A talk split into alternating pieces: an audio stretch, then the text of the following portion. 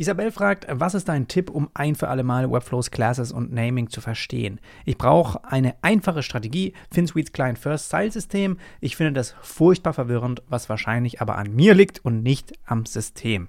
Danke Isabel für die Frage und durchaus relevant, weil genau das Thema ist so wichtig, wenn man in Webflow wirklich auch effizient arbeiten möchte, ja, dass man seine ganzen Ebenen, seine ganzen Diffs, seine ganzen Elemente eben auch logisch benennt, um das wieder zu verwenden und auch da einfach nicht überall nur solche, weil das, das Schlimmste ist wirklich, wenn du ein Projekt gemacht hast für einen Kunden und irgendjemand will, kommt danach eben dazu und arbeitet an dem Projekt weiter und er blickt überhaupt nicht durch, weil irgendwie alles Div 1 oder äh, Linkblock 10 oder 12 und alles nur irgendwie automatisch benannt wurde, weil du keine eigenen Namen oder logischen Strukturen eingeführt hast.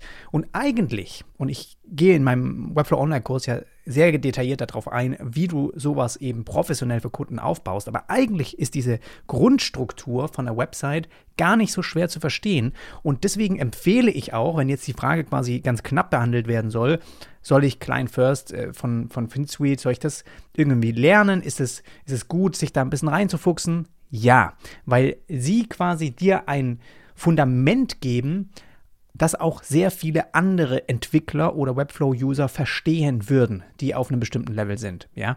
Und das ist eben das Gute, dass man quasi einen Nenner findet, mit dem man arbeiten kann. Und egal wer dazukommt, er kann das quasi übernehmen.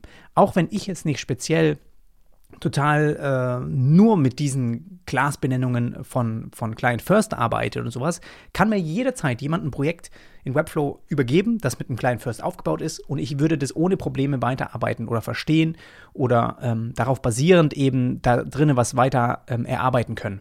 Und ich kann mit dir das heute mal so ein bisschen äh, durchgehen, wie man da so grob einfach die, die Sachen eben aufbaut. Und du siehst es eigentlich hier im Hero-Bereich von denen auf der Website schon ganz gut, dass eben vor allem eben die, die sogenannte globalen Klassen dir eben vorgegeben werden. Und die kannst du halt immer wieder verwenden. Und das ist sehr, sehr nützlich. Also gehen wir jetzt hier mal rein. Wir könnten das ja auch, ähm, gibt so ein Starter-Kit, den du von denen dann quasi einfach duplizierst. Ja, gibt es auf der FinSuite Webflow Showcase-Seite. Und wenn du den einfach mal in Webflow öffnest oder hier klonst, hast du im Prinzip diese Seite und wenn du da reinguckst, hast du nur einen Style Guide drin.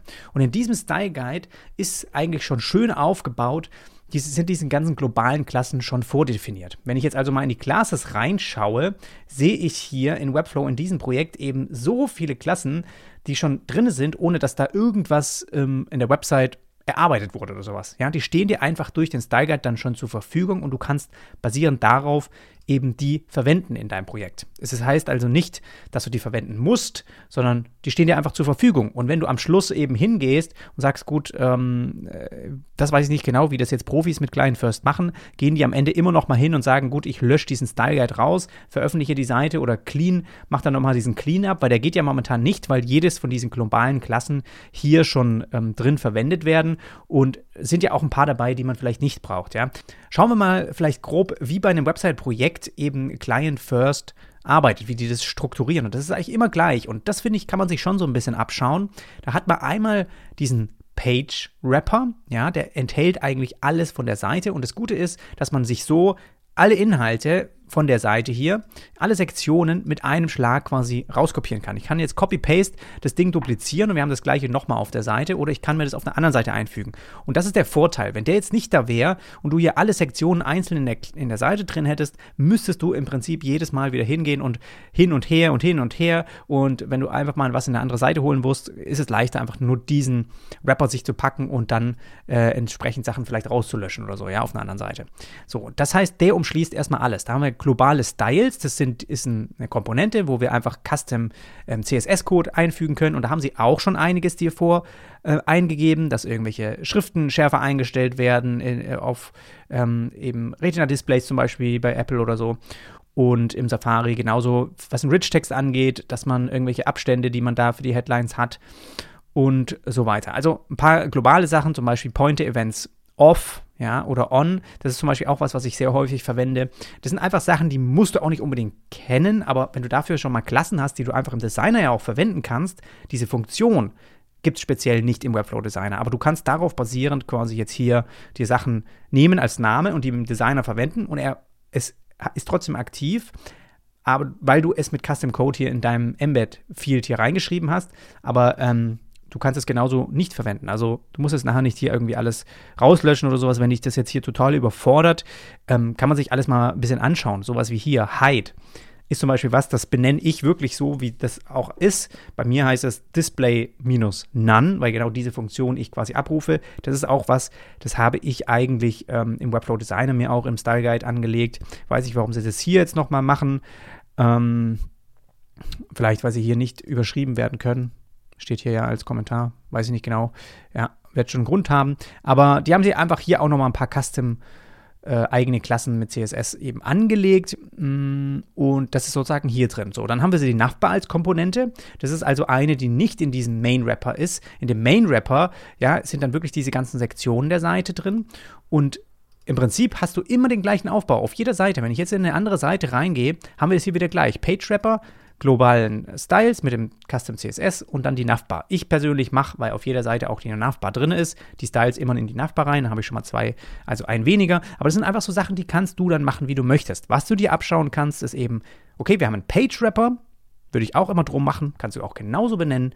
Dann, und der hat keine eigentlich keine Styles. Der ist hier auf Overflow hidden, würde ich aber nicht machen. Würde ich nicht machen, weil du halt oft auch mal sowas hast wie äh, Position Sticky und das würde dann nicht funktionieren, wenn irgendein Elternelement äh, Overflow hidden hat. Und deswegen würde ich den einfach nur benutzen, um Copy-Paste auf andere Seiten eben diese schnelle Funktion zu haben. Und den Main Wrapper, ja, den, der ist hier auch dann in Tag Main gemacht, zeigt quasi dem Browser, okay, hier sind jetzt eigentlich die relevanten Sektionen drin. Interessant, dass sie den Footer nicht in Main machen. Ich persönlich habe den auch in Main drin. Aber das sind einfach so Sachen, du kannst dir trotzdem abschauen, Page Wrapper, dann kommt der, der Main Wrapper und in dem Main Wrapper sind eigentlich diese ganzen Sektionen drin. Und das ist erstmal so die, der Grundaufbau, ja. Und jetzt ist es so, dass die immer jeweils die Sektion, Section, Home, da befinden wir uns gerade, Home plus, was ist es, ja. Also wir, wir sind eine Sektion, fängt jetzt hier an, auf der Seite Home und dann, was ist es im Head-Bereich? Also, wir haben dieses Head genannt. Das kannst du dann nennen, wie du willst. Ja, hier haben wir Section, Home auch wieder und dann Features, also irgendwelche Highlights, die du jetzt hier auf der Home-Seite machst. Und diese Sektionen haben auch gar keine Styles. Du siehst, hier ist nichts blau oder sowas. Das heißt einfach nur, okay, wir haben hier einfach eine Ordnung geschaffen. Wir haben Struktur geschaffen. Diese Sek Sektion zum Beispiel hat auch den Tag Section. Sollte man vergeben. Habe auch schon gehört, dass es zum Beispiel auch besser ist für Browser, weil sie das irgendwie mit Lazy Loading und sowas verknüpfen, dass es halt einfach nicht alles auf einmal geladen werden muss oder nur nach Sectionweise, aber keine Garantie, habe ich nur mal irgendwo gelesen. Dann haben wir hier eben innen drinne das Padding Global und das ist halt bei den meisten Seiten so, dass du ja, wenn ich das hier jetzt rausmache, ja, dann hast du ja Seiten, die irgendwie total gequetscht bis an die Seite gehen. Und das will man ja nicht. Und deswegen nutzt man, weil man hier ein bisschen Luft braucht, nutzt man einfach diesen, diesen Abstand der eigentlichen Website, der nochmal außerhalb von den Containern ist. Und das ist dieser Padding Global. Und der ist jetzt bei denen eben 2.5 Rem. Du kannst es hier alles nachher einstellen im Style Guide, wie groß du das brauchst oder auch während des Projekts hier. Aber ich finde die die, die, die Logik gut. Es kommt eine das ist der Main Wrapper und da drin sind meine Sektionen. Das heißt, ich benenne die Sektion, dann mache ich erstmal den Abstand zur Seite. Kann ja natürlich sein, du hast jetzt ein, ein, Bild, was irgendwie über die volle Fläche geht. Ja? Wenn du hier jetzt ein Bild einfügst, kann das ja über die ganze äh, Fläche gehen. Ja? Ich weiß nicht, haben die sowas wie, ähm, haben sie nicht, aber wenn wir jetzt hier Full Width zum Beispiel nehmen, ja, ist es ein Bild, was halt über volle Breite geht. Das hat natürlich jetzt kein ähm, Padding Global. Das muss dann da nicht mit rein. Ja, das kann in der Sektion dann nochmal selbst sozusagen so sein. Aber äh, nur fürs Verständnis, die meisten Sektionen haben eben diesen Padding Global, also diesen Abstand zum Rand vom Browser. Und ähm, dann da drinne hast du dann letztendlich als nächstes deinen Container. Und hier hast du im Style Guide auch Container Large. Wenn du jetzt hier zum Beispiel nochmal Container eingibst, siehst du Large, Medium, Small. Wenn ich jetzt hier Medium nehme, wird er ein bisschen ähm, schmaler. Ja, wenn ich jetzt Container Small nehme, ist es noch schmaler. Und die sind einfach vordefiniert. Die kannst du aber auch definieren, wie breit die sein sollen. Und das sind ähm, so Sachen, die man sozusagen ja, äh, hier dann darauf basierend äh, abgreifen kann, wie man sich das im Style Guide angelegt hat. Und dann kann man ähm, sozusagen die ähm, Benennungen halt, finde ich, sehr gut übernehmen. Also ich finde, das, das ist was, was ich mir halt beim kleinen First-System definitiv abschauen würde. Es ist einfach dieses, wie die Struktur ist und wie die Benennungen ist. Es wird von bis dahin, wo wir jetzt sind, finde ich, kann man das exakt so auch machen. Finde ich gut.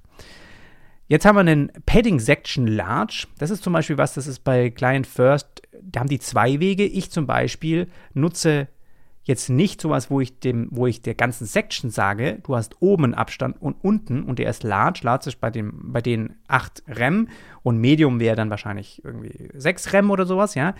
Sondern ich nutze meistens dafür eben zwei einzelne Klassen. Und das steht da, glaube ich, auch beim Client First äh, mittlerweile zur Verfügung, dass du eben auch das nicht über ein ähm, hier machen musst, sondern ich habe dann ein, ähm, zwei Klassen quasi Padding Large äh, Top, Padding Large, Bottom oder sowas, ja, oder Start, End, so habe ich das, glaube ich, bei mir im Online-Kurs. Und das finde ich ein bisschen besser, weil man dann so flexibel ist und im Prinzip die auch mal hin und her schieben kann, wo man die Abstände braucht. Und jetzt gebe ich nicht irgendwie so eine, das heißt, das muss nicht unbedingt bei mir jetzt so kommen. Und jetzt, jetzt fängt quasi etwas an, was komplett für dich gestaltet werden kann. Und das ist, glaube ich, bis dahin eben das Wichtige. Du brauchst im Prinzip, wenn du mit Client First arbeitest, diesen Aufbau hier mit Main, mit PageWrapper. Behalte den ein, ja, dann bist du schon mal richtig gut dabei. Und dann kommt eine Komponente, die im Prinzip für dich komplett allein so benannt ist, wie du die brauchst. Die ist jetzt hier auch von der Logik wieder. Wo bin ich? Ich bin auf der Home-Seite. Ich habe eine Feature, äh, also eine Funktions- äh, oder Feature-Komponente. Und ich würde jetzt zum Beispiel die nicht Home nennen, weil ich sagen würde, okay, die Feature-Komponente kommt vielleicht auch nochmal auf der anderen Seite vor. Und dann mag ich das nicht, wenn dann auf der anderen Seite, die eigentlich nicht Home ist, dann Home irgendwie steht. Warum sie das jetzt hier gemacht haben, wie gesagt, kannst du selbst für dich entscheiden. Ich kenne ja das Layout nicht. Kann sein, die gibt es nur auf der Startseite, dann passt das ja. Aber ähm, das zum Beispiel ist selbst benannt. Äh, Gehe ich schwer davon aus, weil die jetzt hier mit Unterstrichen arbeiten zum Beispiel. Ja? Und das siehst du, wenn jetzt hier auch Features Component kommt, ist auch wieder mit einem Unterstrich. Ist auch also, ah, okay, jetzt äh, blicke ich erst, diese Feature-Komponente außenrum ist jetzt wieder speziell für die Home-Seite, aber dann haben sie Feature-Component, eben wenn du es auf einer anderen Seite nutzen willst, haben sie es eher ähm, offen gelassen. Ja, da steht jetzt nicht Home dabei in dem Namen. Deswegen, so würde ich es auch dann machen. Haben sie einfach nochmal einen Wrapper außenrum gemacht, okay.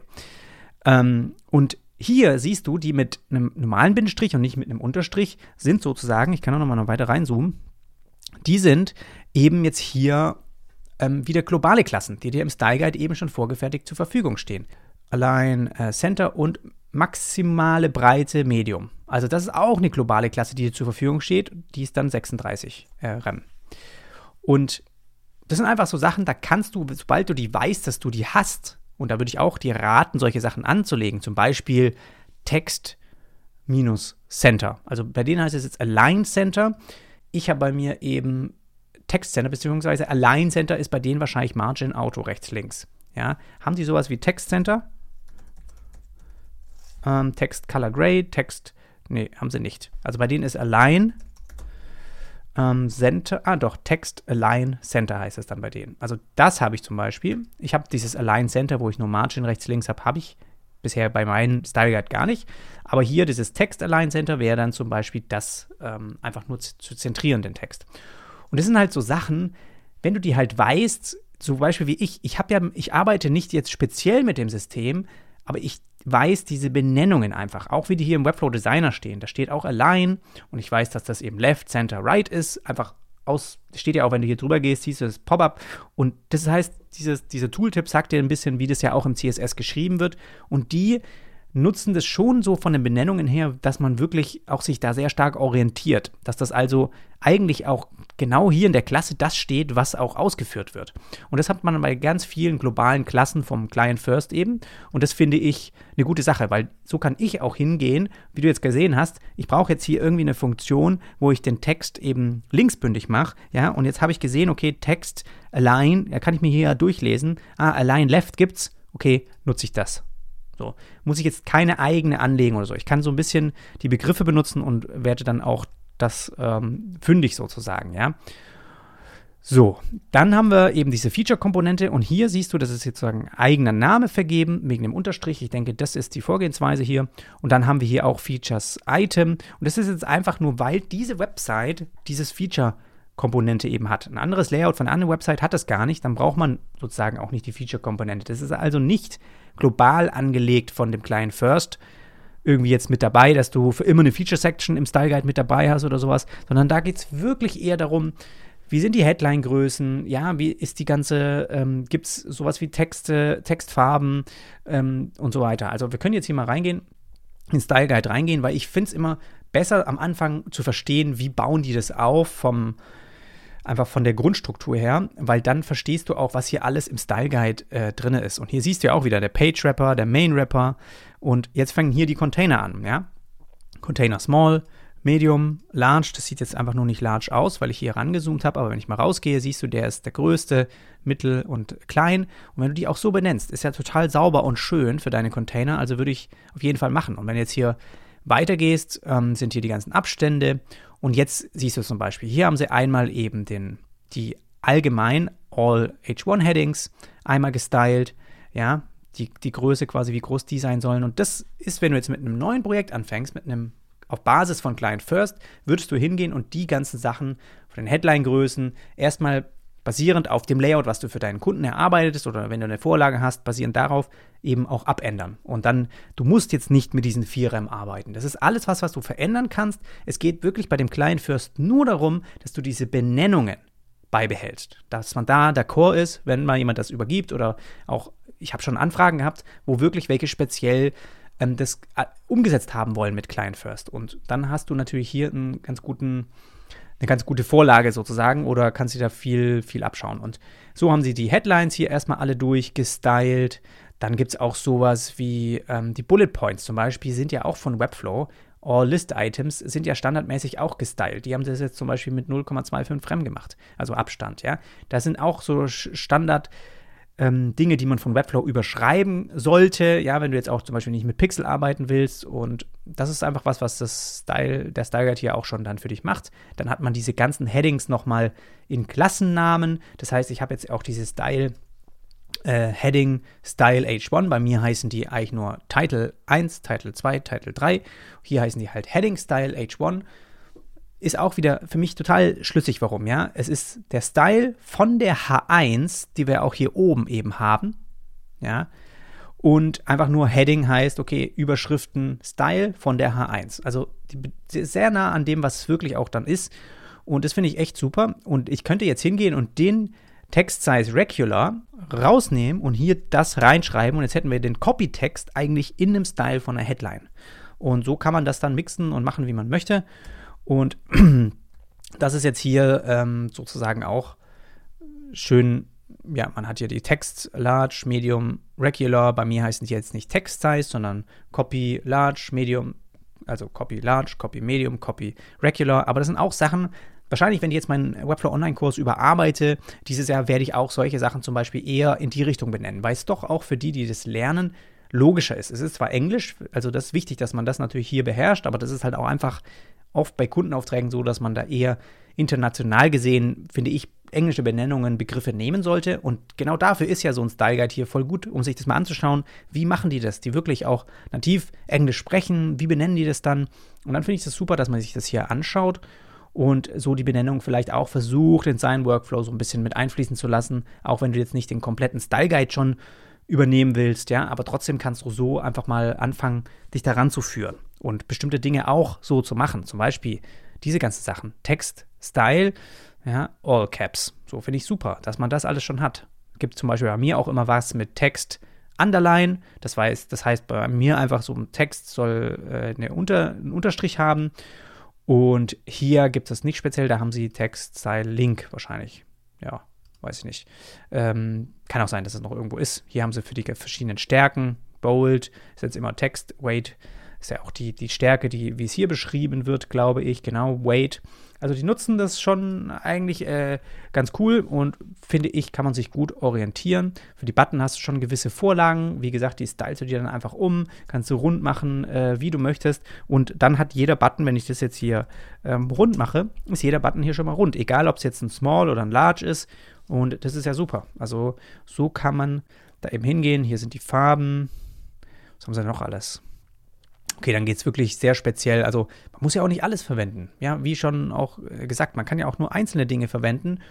Und bestimmte Sachen wie so eine Maximalbreite, Small, Large, X-Small, das macht schon Sinn. Also schon ein paar Stellen, wo ich das auch bräuchte, aber es ist jetzt auch nicht total fatal, wenn du irgendwo das mal eben speziell mit einer eigenen Klasse, mit einem eigenen Namen ähm, sozusagen vergibst. Hast du halt sozusagen keine globale Klasse verwendet, sondern eigene angelegt. Okay, ist jetzt auch nicht schlimm. Ja, und hier haben sie auch nochmal diese ganzen Padding, glaube ich, äh, Abstände und so weiter. Also lohnt sich da mal sich durchzuscrollen und sich das einfach anzuschauen. Ähm, ja, ich habe es jetzt nochmal lange ausgeholt und ausführlich, glaube ich, beantwortet, aber auch vor allem sich da mal gewisserweise so einen, auch cool, dass sie ein paar Checkboxen und Inputfelder schon gestylt haben. Ist natürlich ein Geschwindigkeitsboost, wenn du jetzt ein Projekt startest, aber vor allem einfach mal reinzugehen in so eine, so eine Seite von Client First und sich dann da mal durchzuklicken und zu gucken, okay, jetzt haben wir hier irgendwie diese Sektion, wie ist die denn hier aufgebaut? Und sich das einfach anzuschauen, ja.